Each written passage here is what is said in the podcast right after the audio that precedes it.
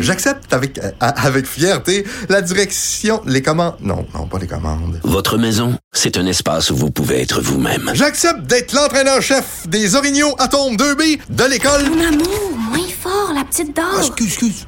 Tu parles à qui? Elle mérite d'être bien protégée. Et vous méritez d'être bien accompagné. Trouvez la protection la mieux adaptée à votre maison avec Desjardins Assurance et obtenez une soumission en quelques clics sur desjardins.com.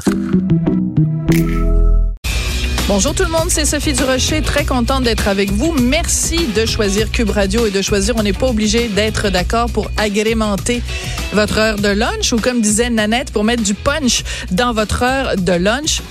Est-ce que vous en avez par-dessus la tête, vous, de l'expression du mot grossophobie? Moi, personnellement, tous les mots qui finissent en phobie, là, je trouve qu'on abuse un petit peu trop.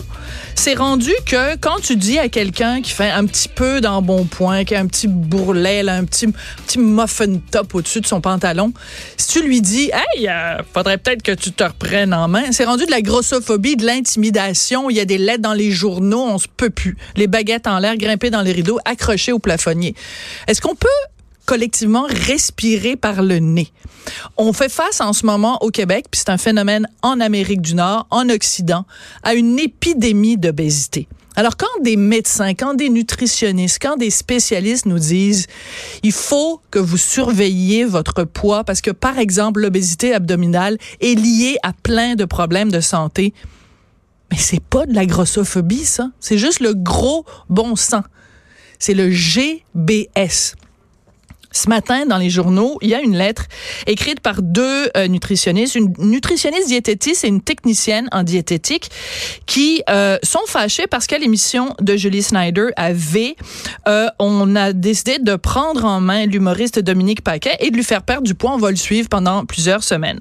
Et là, les deux nutritionnistes écrivent, ben, une perte de poids n'est pas un spectacle. La ligne est mince entre la grossophobie et l'intimidation. Hey, wow, wow, wow, on va se calmer. Je vais vous raconter une anecdote.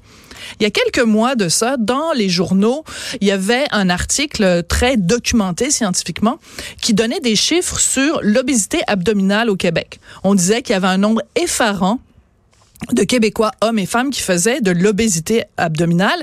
Et les médecins détaillaient toutes les conséquences que ça avait sur la santé des Québécois, que c'était un réel problème. J'ai reçu à mon émission un médecin qui est venu nous expliquer tout ça en détail. Et il m'a dit, pour les femmes, le tour de taille ne devrait pas être plus que 88 parce que passé 88, on tombe dans des problèmes de santé qui peuvent aller de pas trop grave à très grave. Je suis rentrée chez moi, j'ai pris un mètre à mesurer, je me suis mesuré l'abdomen et j'étais à 90. J'ai capoté ma vie.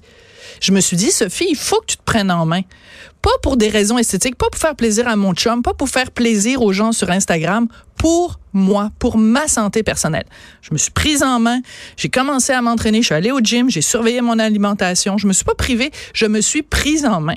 Je suis très fière aujourd'hui, 21 janvier, de vous annoncer que mon tour de taille est rendu à 80 cm. Je suis pas devenue anorexique, je suis pas devenue obsédée de la bouffe. J'ai décidé de me prendre en main parce qu'un médecin m'avait dit, Sophie, tu vas avoir des problèmes de santé. Tu as trop de gras abdominal. Est-ce que ce médecin-là est grossophobe? Non. Il est un médecin S gros bon sang. Alors, il faut arrêter de capoter quand on encourage les gens à prendre des saines habitudes de vie, ce n'est pas de l'intimidation que de dire à quelqu'un Hey, t'as un petit tu devrais peut-être t'occuper de tes poignées d'amour. On se calme. Quand moi je vois ces accusations-là de grossophobie, rappelez-vous l'affaire Nathalie Simard, elle fait la une du magazine La Semaine dans lequel elle dit qu'elle est super fière d'avoir perdu 70 livres, puis un site de grossophobie qui l'accuse, elle, Nathalie Simard, d'être grossophobe. Ben là, on se calme, là on se calme tout le monde. Quand je vois ce genre de choses-là, ça me fait pousser un gros, ben voyons donc.